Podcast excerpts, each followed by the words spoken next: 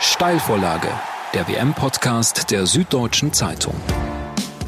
Die WM ist vorbei, Deutschland ist offiziell nicht mehr Fußball-Weltmeister. Frankreich hat den Titel geholt und wir fragen uns, was bleibt jetzt von dieser Fußball-WM 2018 in Russland? Wir wollen sprechen über den neuen Weltmeister, über den Ex-Weltmeister und auch über die Frage, was dieses Turnier politisch bewirkt hat. Und war es wirklich die beste WM aller Zeiten, wie FIFA-Präsident Gianni Infantino gesagt hat?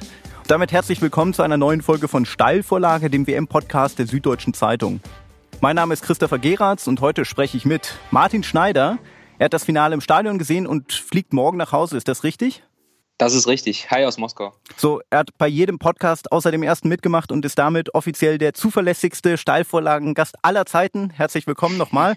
Und unser Kollege aus dem Sportressort, Jonas Beckenkamp, er macht zum dritten Mal mit bei Steilvorlagen und ist damit der zweitzuverlässigste Steilvorlagengast aller Zeiten. Herzlich willkommen, Jonas. Ja, hallo, ich bin also der zweite Rekordnationalspieler dieses Podcasts. Ich freue mich. Demnächst äh, macht Lothar Matthäus noch mit und dann nein. Also, was bleibt? Zunächst mal bleibt ein Weltmeister. Er heißt Frankreich. Martin, du hast gestern äh, die Feierlichkeiten gesehen. Ähm, erzähl doch mal ein bisschen, was genau du gesehen hast. Ja, vielleicht einfach gehe ich einfach chronologisch durch. Also ich saß zuerst in der Pressekonferenz mit äh, Antoine Griezmann und, und Didier Deschamps, als äh, die französischen Spieler dann die, die Pressekonferenz stürmten und tanzten auf, dem, auf der äh, Tribüne, tanzten, Deschamps mit Wasser und Bier übergossen, äh, ich glaube vier oder fünf Mikrofone zerstört haben. Äh, hattest, du einen, hattest du einen Regenschirm? Der, der Witz musste kommen, Entschuldigung. ich bin nicht Wladimir Putin und deswegen hatte ich keinen Regenschirm, aber ich musste mich über, tatsächlich über meinen Laptop beugen, damit mein Laptop nicht kaputt geht, weil ähm, ich glaube, Benjamin Mendy, Mendy war es, der, äh, der wirklich sehr viel Wasser auch Richtung äh, äh, technische Geräte der Journalisten äh, schüttete. Äh, Paul Pogba hat sich übrigens tatsächlich entschuldigt dafür, dass sie äh, die Geräte kaputt gemacht haben. Also nicht ironisch, sondern hat sich wirklich entschuldigt dafür.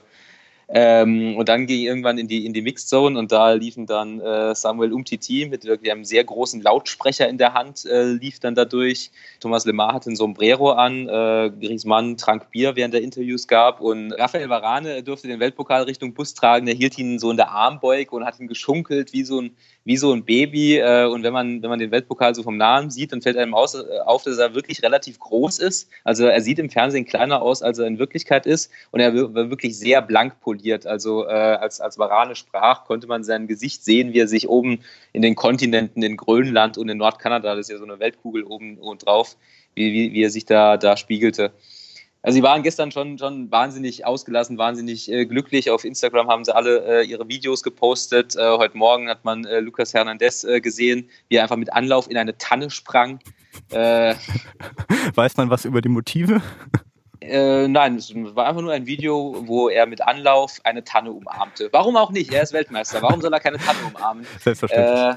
Also ähm, der Einzige, der sich ein bisschen Gedanken über das große Ganze gemacht hat, war dann echt äh, Didier Deschamps, der halt dann das eingeordnet hat und gesagt hat, das ist das Größte, was man erreichen kann und die, Leute, die, die Spieler wissen noch gar nicht, was jetzt auf sie zukommt. Und äh, den Eindruck hatte ich gestern tatsächlich auch. Das war, es gibt den wunderbaren Fußballersatz, dass es eigentlich wurscht ist, ob man äh, von der Kreisliga in die Bezirksliga aufsteigt oder ob man Weltmeister wird. Die Feier ist dann doch irgendwie ähnlich äh, und so war das gestern dann tatsächlich auch im Moskauer Stadion. Jonas, ähm, was wir uns ja jetzt ein bisschen fragen, beziehungsweise was auch so ein bisschen über dem Finale hing, war ja die Frage, wie schön wird das? Ich kann mich erinnern, dass in der vergangenen Podcast-Folge jemand gesagt hat, dass er lieber das Spiel um Platz drei schaut als das Finale. Äh, Entschuldigung dafür. Ähm, dennoch die Frage, oder es wurde ja sehr viel darüber gesprochen, dass Frankreich der pragmatische Weltmeister ist. Ähm, ist Frankreich damit der passende Weltmeister für diese WM 2018, Jonas?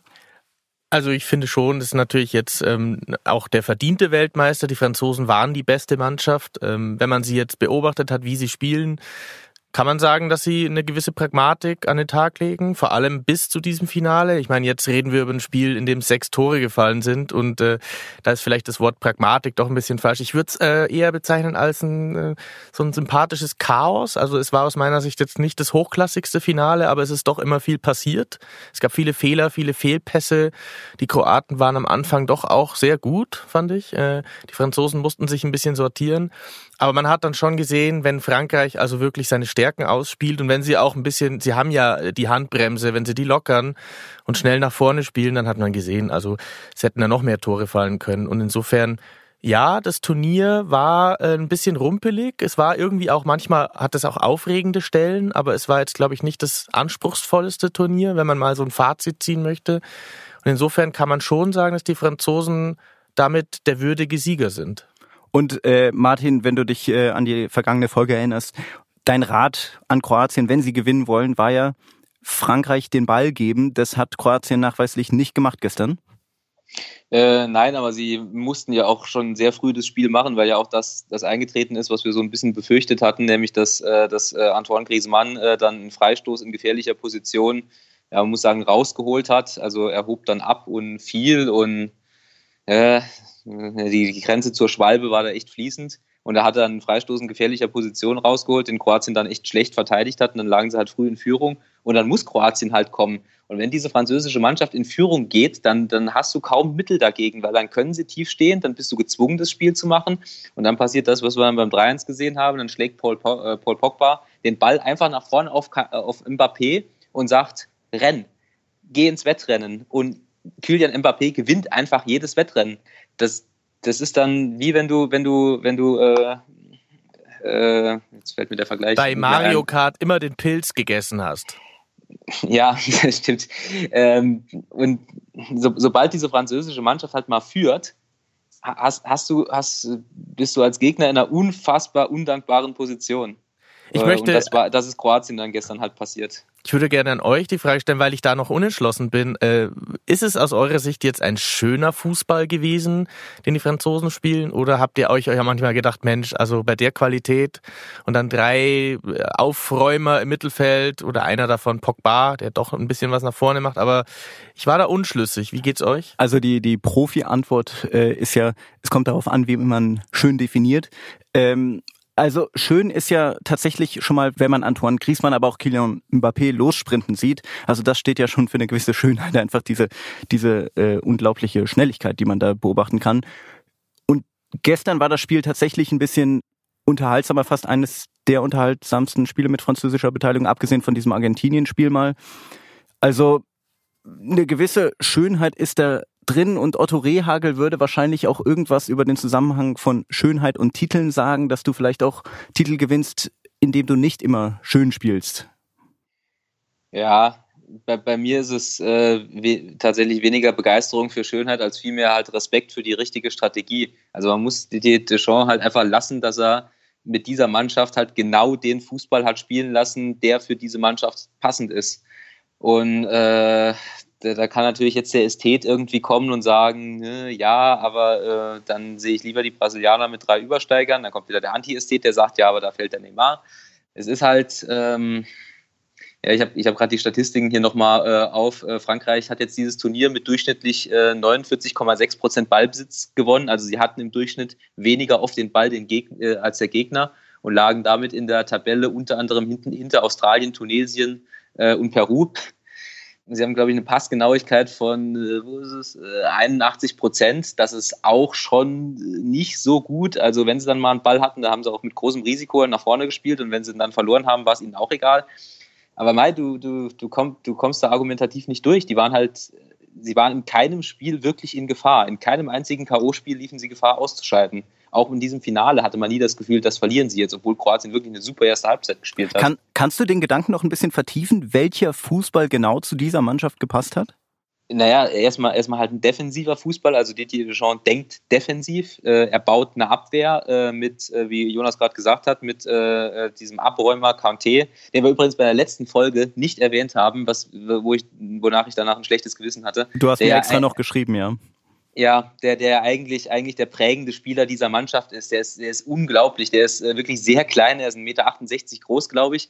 Aber der, der deckt halt im defensiven Mittelfeld alles ab. Du hast das Gefühl, dass, dass, dass er dreimal auf dem Platz ist. Er ist überall dort, wo er sein muss. Er antizipiert freie Räume, obwohl er eigentlich gar kein Wettkampfgewicht hat. Also er kann gar keine Masse irgendwie da reinbringen, aber nur durch, durch intelligentes Spiel, durch das Vorhersehen von, von, von Situationen ist, ist, ist er halt quasi eine, schon eine undurchdringliche Ein-Mann-Mauer. Und das ist tatsächlich der Spieler, der der Frankreich so defensiv am besten beschreibt. Und wenn du dann halt aus dieser, dieser Defensive heraus stehst, dann, das hat Didier Deschamps gestern auch gesagt, dann kann er sich halt einfach darauf verlassen, dass, äh, dass er drei, vier gute Aktionen nach vorne hat, sei es durch einen Freistoß und einen Kopfball von Varan oder einen Umtiti oder durch einen Sprint von Mbappé die, die du einfach nicht, nicht hundertprozentig verteidigen kannst. Du kannst äh, als gegnerischer Trainer in der Sitzung vorher sagen, passt mir auf diesen Mbappé auf. Ja gut, aber wenn du dann halt gegen ihn laufen musst, dann ist es halt nochmal was anderes. Also das ist halt auch so, so eine Taktik, die du, die du als Gegner einfach kaum, verteidigen, kaum verteidigen kannst. Also ich Jonas, sehe äh, auch, ich sehe ja. auch in der ähm, Parallele, wenn man die mal zieht jetzt zur deutschen Mannschaft, wenn man sieht, wie die Franzosen äh, das dicht gemacht haben, wie sie ähm, die Mitte ähm, zugemacht haben und wie es einfach nie möglich war, da durchzukommen. Es, man hat ja nie irgendwie das Gefühl gehabt, Gegner, gegnerische Mannschaften rennen auf die Franzosen zu und die sind schutzlos. Und bei den Deutschen, wir haben ja am Anfang drüber diskutiert, in diesem Podcast auch, äh, diese Löcher, die da entstanden sind. Und es hat sich ja durchgezogen bei den Deutschen. Es gab es ja fast in jedem Spiel. Bei den Franzosen gab es diese Löcher nicht und sie haben halt die richtigen Leute und sie haben die richtige Einstellung. Und das muss man natürlich auch Deschamps anrechnen, dass er es geschafft hat, dass also selbst so einer wie Pogba, so einen, so einen Bling-Bling-Glamour-Typ, aber sehr mannschaftsdienlich da hinten rausgespielt hat. Und sie haben keinen Spielmacher, das darf man auch nicht vergessen, sie haben ja keinen Zehner. Stattdessen haben sie halt Griezmann und, äh, und Mbappé, die, die tatsächlich ja auch wie so eine Art Playmaker nur mit sehr viel Geschwindigkeit agieren. Ja, interessant, Paul Pogba übrigens äh, mit äh, Glitzerohrringen in jedem Ohr äh, mit äh, einem P jeweils, sodass auf seinen Ohren jeweils P und P stand. Aber das wissen, nur am Rande. Wissen wir, wofür das steht? Nein, kleiner Spaß. ähm, aber da, da, daran noch ganz kurz anschließend, das ist halt das Interessante bei dieser französischen Mannschaft jetzt, jetzt in der Zukunft, ob dieser französische Stil wirklich prägend werden wird, wie, wie es ja ähm, bei der spanischen Ära dann so ein bisschen war mit dem Ballbesitzfußball, mit der Kombination mit äh, Barcelona und Pep Guardiola und was die Deutschen dann ja auch 2014 adaptiert haben. Also Joachim Löw war ja ein riesiger Spanien-Fan und ob jetzt dieser französische Stil, der ja weniger auf wirklich nicht auf Ballbesitz, sondern auf auf Effektivität, Geschwindigkeit und defensiver Stabilität äh, fußt, ob das jetzt so, so ein bisschen die Leitidee der Zukunft wird. Ich bin mir da nicht so sicher, weil ich immer noch der Meinung bin, dass das Länderspiel, also Nationalmannschaftsfußball und Vereinsfußball zwei doch eher unterschiedliche Sachen sind. Aber das wird jetzt spannend Wenn, zu beobachten. Also, was, was ich mich äh, gerade frage, ist das denn irgendwas Neues, was Frankreich da gemacht hat? Es ist halt insofern was Neues, als dass sie halt als WM-Favorit diese Strategie gespielt haben. Also normalerweise, wenn du, wenn du Favorit bist, wenn du die, äh, wie so schön heißt, auf dem Papier bessere Mannschaft bist, dann wird von dir halt verlangt, dass du das Spiel dominierst. Und in den letzten Jahren war das dann auch immer so. Äh, also die, die Mannschaften, die halt die am häufigsten den Ball hatten bei dieser WM, das waren dann halt jetzt ähm, äh, Spanien, Deutschland und Argentinien, also drei Favoriten auf dem Papier. Und Frankreich hat einfach gesagt, nö, wir nehmen mehr oder weniger auch die Außenseiter-Taktik und sind dann halt damit erfolgreich. Hm. Ich würde insofern zustimmen, als es ja das kann man ja schon sagen, nicht die WM der Stars in irgendeiner Form war. Ja, also die größten Stars, die da angetreten sind, waren ja spielten ja für Portugal, Cristiano Ronaldo, für Argentinien, Messi und für Brasilien Neymar, die alle relativ früh ausgeschieden sind. Ähm, was ich aber auch gelesen habe, beziehungsweise was manche Leute meinen, ist ja, dass, dass Frankreich so ein bisschen die, die Fortführung von Real Madrid irgendwie mit anderen Mitteln ist. Würdet ihr dieser Aussage zustimmen? Uh, Beziehungsweise, also, also, dass sie es schaffen, die Stars in ein geeignetes Korsett zu bringen. Wie man floskelfrei so schön sagt. Ja, also die haben natürlich Spieler von, von äh, exzellentem Niveau. Äh, da ist der Vergleich zu Real natürlich zulässig, ja, sicherlich. Aber ich, äh, ich habe Real viel gesehen, auch ähm, letztes Jahr und dieses in der Champions League da muss ich sagen, die, die haben nochmal, das hast du auch gerade schon Martin anklingen lassen, nochmal eine andere Qualität. Also da geht's nochmal echt noch rasanter und vor allem haben sie auch, sie spielen halt offensiver. Ähm, also ich sehe bei Real Madrid halt schon den Willen, immer anzugreifen. Ähm, und äh, die haben eigentlich ja nur ähm, Groß und Modric im Mittelfeld, die das Ganze organisieren. Und der Rest geht halt nach vorne. Und das fängt bei Marcelo an, dem Außenverteidiger bei Real.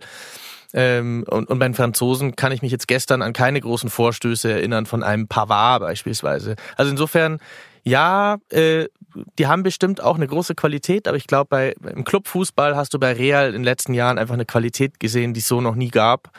Äh, und mit einer noch offensiveren, viel offensiveren Ausrichtung als bei den Franzosen. Also wir, wir rufen jetzt noch nicht das, das komplette Ende der Stars aus. Nein, und auch ehrlich gesagt nicht das Ende des Ballbesitzfußballs. Wir haben hier über, äh, auch schon bei Steilvorlage drüber geredet. Ähm, Ich glaube, dass der, der Ballbesitzfußball ein bisschen Schliff braucht. Äh, ein bisschen mehr Athletik, ein bisschen eine Zuspitzung.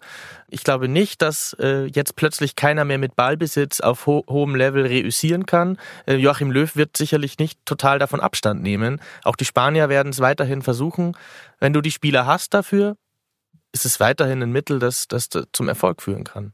Martin, siehst du das auch so? Ja, klar, natürlich. natürlich ähm, wenn man sich die großen Ligen anguckt, dann äh, gewinnen die Mannschaften diese Ligen, die häufiger den Ball haben. Aber ich, wie ich es gesagt habe, ich bin trotzdem mal gespannt, ob dieser Sieg der Franzosen nicht ein bisschen was auslöst äh, in der Welt des Fußballs. Also wenn du halt wirklich mit so einer massiven Abwehr, mit der Fokussierung auf Konter, mit der Fokussierung auf Geschwindigkeit und auch Effizienz dann Weltmeister wirst, ähm, ob das dann nicht, nicht auch, auch einen Effekt auf Spitzenmannschaften hat, weil ähm, in der Bundesliga spielen ja eh 80 Prozent aller Mannschaften so wie Frankreich, nur halt nicht mit den Spielern, die Frankreich hat. Also dann kontert halt nicht ein Mbappé, sondern dann kontert halt ein Matthew Leckie oder so. Aber äh, ja, der, der Vergleich mit Real Madrid ist äh, nicht ganz zulässig, aber auch nicht so verkehrt, weil Madrid natürlich auch sich dadurch auszeichnet, dass er halt vor allem, im, wie es äh, Trainer so schön ausdrücken, im letzten Drittel des Spielfelds eben auf, auf Zielstrebigkeit und Tempo setzen. Also dass sie dann halt nicht nochmal im 16er querlegen, sondern halt einen Abschluss suchen, Ronaldo suchen oder in Frankreich dann äh, in dem Fall dann halt Griezmann ja, wie, ich bin, bin, bin gespannt, ob sich da nicht ein bisschen was, doch das trotzdem ein bisschen was verschiebt. Das ist ja die Frage auch so ein bisschen über die Bedeutung von der Fußball-Weltmeisterschaft, ob da überhaupt noch Trends gesetzt werden. Ne? Und das verbindet sich ja auch ein bisschen mit der, mit der Qualitätsdebatte um dieses ganze Turnier rum, Jonas. Du also nix. die Athletik ist sicherlich was, wenn wir jetzt auch die Frage stellen und beantworten wollen, was bleibt äh, sportlich. Die Frage wollen wir beantworten. Ja, tatsächlich bleibt für mich der Eindruck, dass der Fußball noch athletischer geworden ist, dass es noch mehr darum geht, ähm, große Verteidiger zu haben haben, wahnsinnig schnelle Außenspieler, Leute, die sich im Eins gegen Eins durchsetzen. Äh, das ist schon ein Eindruck, der sich bei mir verfestigt hat. Und das ist übrigens auch was, was die deutsche Mannschaft lernen muss, wo ich aber gar nicht so pessimistisch, wenn man jetzt mal die Parallele zum DFB zieht, gar nicht so pessimistisch bin, denn es gibt in Deutschland diese Spieler. Also ein, ein Marco Reus ist vielleicht schon ein bisschen älter, aber Sané hätte die Qualität, auch Julian Brandt hat es angedeutet, mit Mesut Özil könntest du so spielen.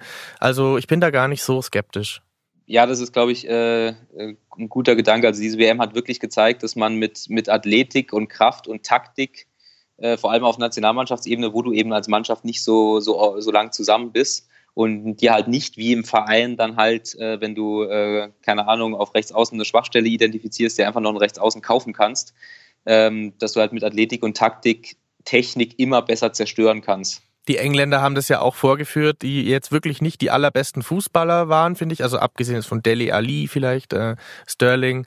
Aber die Engländer sind eigentlich mit, mit Kraft und mit ähm, Durchsetzungsvermögen und, und mit ihrer Stärke bei Standards, mit dem vier Meter großen Harry Maguire in der Abwehr, das hat halt gereicht bei dieser WM. Und was wir natürlich auch gesehen haben, beziehungsweise was sehr bezeichnet ist, wie viele Tore nach Standardsituationen gefallen sind.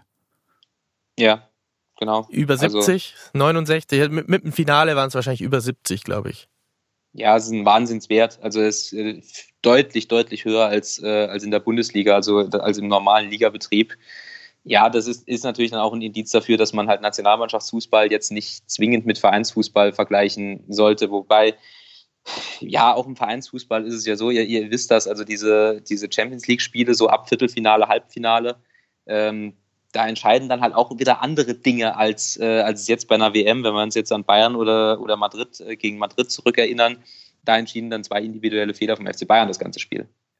Und äh, was, was natürlich auch bleibt, ist, dass Kroatien die größte Überraschung dieser Fußball-Weltmeisterschaft ist. Eindeutig. Ähm, die Kroaten haben mich sehr beeindruckt, muss ich sagen. Auch in dem Finale, die ersten 30, 40 Minuten endlich mal diese Generation zum, zum, zum Tragen gekommen, diese Spieler, die ja wirklich Modric, äh, Rakitic, auch Mandzukic, äh, die eigentlich seit Jahren ja schon wirklich sehr gut Fußball spielen in ihren Vereinen. Und äh, in der Nationalmannschaft habe ich mich immer gewundert, dass die ja, bei der letzten WM hatten sie es dann schwierig im Auftaktspiel gegen Brasilien mit dem Schiedsrichter und so. Aber das finde ich wirklich hervorzuheben, dass dieses kleine Land mit der Mannschaft so weit gekommen ist und äh, die, man konnte den Fußball teilweise auch richtig schön anschauen mit dem Mittelfeld eben Modric und Rakitic. Ähm, Modric ist Spieler des Turniers. Also gewonnen. eindeutig, genau. Und das ist, spricht ja auch dafür, dass die Kroaten da wirklich hervorstehen als der Außenseiter und auch die bleiben uns, glaube ich, noch ein bisschen. Die einzige Frage ist, wie lange sie bleiben, denn äh, Modric und Mandzukic jetzt zum Beispiel sind auch nicht mehr die allerjüngsten Fußballer. Also vielleicht noch eine EM sehe ich diesem Team. Da haben sie schon gute Chancen und äh, ich schaue den, ich freue mich auf diese Mannschaft. Ja, mich hat es mich hat's sehr gefreut, dass Luka Modric zum Spieler des Turniers gewählt wurde. Er ist auch mein persönlicher Spieler des Turniers. Ich habe es in der letzten Folge von Steilvorlage schon ein bisschen ausgeführt. Ich gucke ihm wirklich sehr, sehr gerne beim Fußballspielen zu. Knapp vor N'Golo Conte. Ja, tatsächlich. Also das und De Bruyne vielleicht noch. Äh, ähm, das sind für mich die, die drei herausragenden Spieler. Genau, wir haben jetzt äh, darüber gesprochen, was sportlich bleibt. Was wir uns natürlich auch fragen, ist, was politisch von dieser WM bleibt. Da haben wir ja auch schon eine Folge zu gemacht vor der WM, wie, wie politisch das Turnier ist. Was lässt sich denn jetzt nach diesen vier Wochen sagen, Martin? Ähm, ja, ich hätte äh, gesagt, wenn die zweite Halbzeit mit der Siegerehrung gestern nicht gewesen wäre, dann wäre es äh, eigentlich nahezu perfekt für, für Wladimir Putin gelaufen. Jetzt äh, hatte er gestern also wenn ein, ein Mitarbeiter ihm dann ähm, den Schirm über den Kopf hält und der französische Präsident äh, Macron und die kroatische Präsidentin äh, Kitarovic dann im Regen stehen müssen, das ist natürlich ein Bild, das der Staatsmann Putin, der sich ja normalerweise sonst mit nacktem Oberkörper auf Pferden ablichten lässt. Und Bären. Äh, auf, auf, er ist auf nicht Bären? Auf ein, Na, das ist eine Fotomontage, ne? Das auf ja, Bären, ja, ja, ja. Es könnte schon real sein, aber es war dann eine Fotomontage. Außerdem hat er eine ähm, Tanne umarmt. es gibt tatsächlich einen äh, Wladimir Putin-Kalender, wo er äh, Hunde knuddelt und Leoparden streichelt. Das gibt es hier äh, in Moskau und St. Petersburg in diversen Souvenirläden. Aber das auch nur am Rande. Ähm, aber ich glaube, das Bild gefällt ihm nicht. Er unterm Schirm und alle anderen werden nass. Und dann ist äh, die äh, Rockgruppe Pussy Riot ja äh, sich gestern noch zu einem Platzsturm bekannt. Und dass das in, vor Putins Augen passiert ist, wo er dann äh, doch ein, ein System mit der Fan-ID äh, etabliert hat, wo quasi jeder alle Daten preisgeben muss, der äh, überhaupt ins Stadion kommen muss, also wo er so ein Zwei-Stufen-Modell etabliert hat ähm, mit der Fan-ID und der Eintrittskarte, wo er dann wirklich quasi per Namen checkt, wer da im Stadion ist und dass dann solche Mitglieder äh, ins Stadion kommen, die dann auch noch aufs Feld laufen können und ihm dann die Show stehlen. Ich glaube, das hat ihm überhaupt nicht gepasst. Aber ansonsten, ähm, ja, lief es für Wladimir Putin sehr gut. Du, blieb du, alles ruhig. Genau, du hattest eben schon gesagt, dass es irgendwie für ihn ansonsten perfekt gelaufen ist. Wir hatten ja auch am Samstag in der Zeitung von Holger Gerz eine Seite 3, äh, wo es darum ging, dass er sozusagen Weltmeister geworden ist bei diesem Turnier. Ich sehe es auch so, also das sind ja lediglich äh, kleine Kratzer, die jetzt beim Finale mit dem Regen und so einem Regenschirm, klar, das sind Bilder, aber letztlich lief es für Wladimir Putin wahrscheinlich äh, hervorragend, kann man sagen. Er hat diese WM inszeniert, orchestriert, hat sich aber im Hintergrund gehalten. Äh, die, die Menschen in Russland haben wahrscheinlich den Eindruck bekommen, der Präsident hat den Laden im Griff. Es gab keine Hooligan-Ausschreitungen. Die russische Mannschaft hat begeistert, mit welchen Mitteln auch immer, das möchte ich mal dahingestellt lassen. Aber es ist tatsächlich so, dass die, es war die Weltmeisterschaft des russischen Präsidenten und äh, da, daran muss man sich auch erstmal gewöhnen. Man muss sich ja nur mal vorstellen, also was wäre passiert, wenn die Engländer ins Finale gekommen wären und sie wären aufs Podium, hätten die Engländer dann Wladimir Putin die Hand geschüttelt nach all den Komplikationen der politischen Verwerfungen im Vorfeld. Ähm, es gab ja diese Agentengeschichte. es ist bis jetzt ungeklärt. Ich habe mich das schon gefragt, hätten die Engländer dann einfach da die Hand geschüttelt. Insofern, Putin ist der eindeutige Sieger. Er hat sich äh, da so äh, positionieren können, dass er eigentlich mit allem durchkommt. Aber er war ja sehr viel im Hintergrund irgendwie. Also man hat ihn relativ selten bei Spielen gesehen. Er war beim Auftaktspiel, er war beim Finale. Und wieso war er so selten im Stadion, Martin? Ähm, ich glaube, dass das auch einfach seinem Zweck dient, wenn er halt äh, sagt, ich oder der russische Staat organisiert diese WM, aber äh, es weiß ja sowieso jeder, dass äh, in Russland alles über ihn geht und dann muss er nicht noch bei jedem zweiten Spiel präsent sein, weil dann entstünde, glaube ich, der Eindruck, dass er das Ganze zu offensiv für sich vermarktet. So ist er derjenige, der, der Arbeiter im Hintergrund, der es organisiert, der für Sicherheit sorgt, der für gute Stadien sorgt, der auch noch äh, eine russische Mannschaft hat, die ins Viertelfinale kommt. Ähm, das, wir, Johannes und, und Thomas haben es in der Podcast-Folge vor der WM gesagt, für Wladimir Putin war es halt vor allem wichtig, dass diese WM nach innen mehr, äh, wirkt. Also ähm, auf gut Deutsch gesagt, seine Machtbasis ist ja auch das, das eigene Volk. Äh, das hat insofern funktioniert, als dass es äh, die WM störungsfrei abgelaufen ist. Es hat insofern nicht funktioniert, als dass er, ähm, ich glaube, einen Tag nach dem Eröffnungsspiel äh, zum ersten Mal seit Ewigkeiten in Russland das Pensionsalter angehoben hat und die Mehrwertsteuer äh, erhöht hat. Deswegen jetzt nach der WM mit aktuellen Umfragen hat er, glaube ich, sogar ein bisschen an Zustimmung verloren. Aber wenn man das halt mal irgendwie hochrechnet, wie viel Zustimmung er verloren hätte, wenn er jetzt ohne WM äh, Pensionsalter und äh, Mehrwertsteuer erhöht hätte, dann rechnet sich das, glaube ich, doch schon für ihn. Der Podcast steht ja unter der Frage, was bleibt? Jetzt hat man in den vergangenen Tagen verschiedene Wortmeldungen gehört, zum Beispiel von Amnesty International, vom deutschen Ableger. Die haben darauf hingewiesen, dass die russische Bevölkerung mit ausländischen Fans gefeiert hat, also dass es so gesehen die WM schon zur Völkerverständigung beigetragen hat. Andererseits hat man, äh, haben sich Politiker von FDP und Grünen geäußert, die keine wirklichen äh, Verbesserungen sehen. Was bleibt denn jetzt? Also für mich bleiben tatsächlich schon nochmal die Bilder von aus dem Finale, ähm, die die FIFA ja eigentlich zensiert hat. Der Protest von Pussy Riot. Äh, daran kann man ja schon ablesen, dass weiterhin auch Opposition schon unterdrückt wird, auch vom, von Putin. Ähm, man wollte das nicht sehen, die wurden abgeführt und ich habe auch heute gelesen, dass die auch bis äh, viele, viele Stunden noch ähm, von der Polizei festgehalten wurden. Ähm, also daran sieht man schon, dass in Russland bei Weitem natürlich nicht alles in Butter ist, ähm, dass es immer noch ganz schön äh, schwierig ist, ja, mit der Meinungsäußerung. Ähm, und diese Sachen bleiben natürlich, auch wenn der Wladimir Putin jetzt natürlich da als der Weltmeister der WM dasteht. Ich glaube trotzdem, dass ähm, in Russland noch einiges im Argen liegt.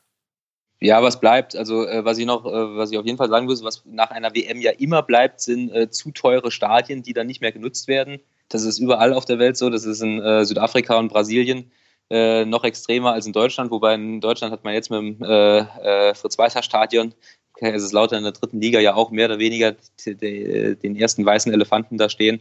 In Russland hat man für Unsummen äh, eine Arena in Volgograd gebaut mit für vier Vorrundenspiele. Man hat in St. Petersburg äh, auch mit Hilfe von nordkoreanischen Arbeitern das zweiteuerste Stadion der Welt gebaut. Äh, in St. Petersburg heißt es jetzt auch Tempel der Verschwendung. Man hat tatsächlich dann für dieses Stadion Gelder für, für, für andere Projekte, für, für, für Straßenprojekte äh, gekürzt. Ähm, also das sind auch Folgen, auf die man hinweisen muss.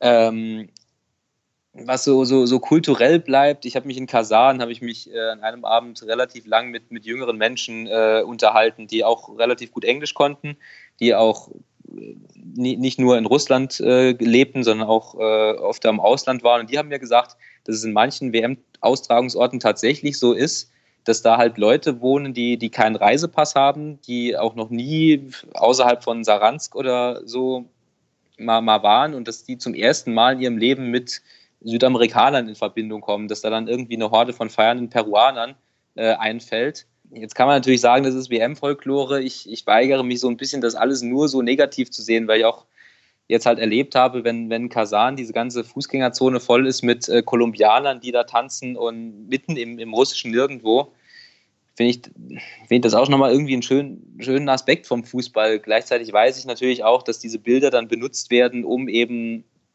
entweder Putin positiv darzustellen oder halt diese Verschwendung bei Stadien äh, positiv darzustellen äh, oder zu, zu übertünchen. Äh, und man darf halt wirklich nie vergessen, dass Putin ein autokratischer äh, Herrscher ist, der die Opposition unterdrückt, der ähm, Medien unterdrückt. Man muss dann halt sich immer vor Augen führen, ähm, wie würde ich mit einer, mit einer Zeit, mit Mitarbeitern von Zeitungen reden, die versuchen, in Russland kritischen Journalismus zu machen. Das ist für die absolut kein Spaß hier. Genau, wir haben jetzt äh, über einiges gesprochen, was bleibt. Martin, äh, wann verlässt du denn das Land? Äh, ich werde es morgen, morgen früh um äh, 8.55 Uhr äh, verlassen. Mit, äh, dann läuft mein Visum auch aus, äh, tatsächlich. Äh, ich bin heute nicht geflogen, weil ich heute keinen Flug mehr gekriegt habe, weil er zu teuer war. Und morgen bin ich dann wieder in München. Ja, Martin, dann bleibt mir zu sagen, wir freuen uns, wenn du wiederkommst. Bleib gesund und äh, flieg gut und wir sehen uns, wenn du da bist. Das äh, Ganze klingt nach dem nettesten Steilvorlagenende aller Zeiten, will ich jetzt sagen. Wenn Sie Anmerkungen, Kritik, Fragen haben, schreiben Sie uns gerne an podcast.sz.de. Auf sz.de finden Sie auch alle weiteren Podcasts von süddeutsche.de. Vielen Dank fürs Zuhören. Ciao. Tschüss. Ciao. Steilvorlage, der WM-Podcast der Süddeutschen Zeitung.